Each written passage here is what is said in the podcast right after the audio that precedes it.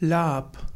Lab ist zum einen das ein Enzym zur Käseherstellung, das gewonnen wird aus dem Magen von Kälbern.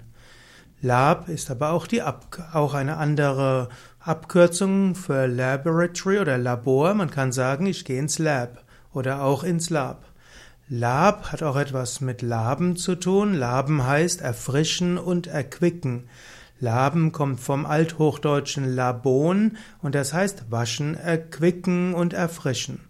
Laben hieß auch das Vieh tränken und so kam vermutlich aus diesem Laben, erfrischen und erquicken, kommt der Ausdruck Labsal, also das, was zur körperlichen Erquickung dient, das ist die Labe. Und so kann man sagen, dieser Trunk ist ein Labsal oder die Kühle des Wassers ist ein Labsal. Oder man kann auch sagen, dein Trost ist mir ein Labsal. Labe ist also eine Erfrischung und ein labendes Getränk. Es gibt dann eben das Kälberlab und das Kälberlab ist, der, ist, ein, ist ein Enzym gewonnen aus Kälbern.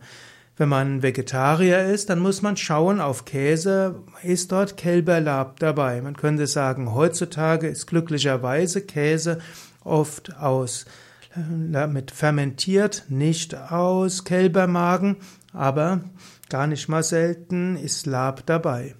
Aber im Grunde genommen ist es auch nicht so erheblich, ob, ob dort Lab aus Kälbermagen ist. Man sollte grundsätzlich vegan leben. Jede Art von Käse ist mit Gewalt verbunden, mit Brutalität verbunden. Denn damit man Käse haben kann, muss man ja ein Kalb haben. Und damit die Kälber da sind, muss natürlich die Mutter schwanger werden. Außerdem ist es so, dass das Kalb von der Mutter getrennt werden muss, damit man die Milch der Kuh verwenden kann. Das führt jetzt dazu, dass Mutter und Kind getrennt werden und das führt dazu, dass Mutter und Kind sehr leiden. Und so ist jede Form von Milch und Käse notwendigerweise mit Leid verbunden. Außerdem ist jede Form von Milch auch mit Fleischproduktion verbunden.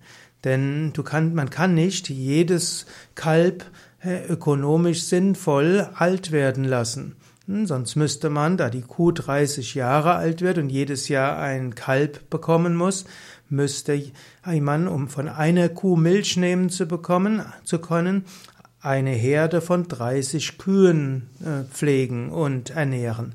Und das ist natürlich ökonomisch nicht machbar.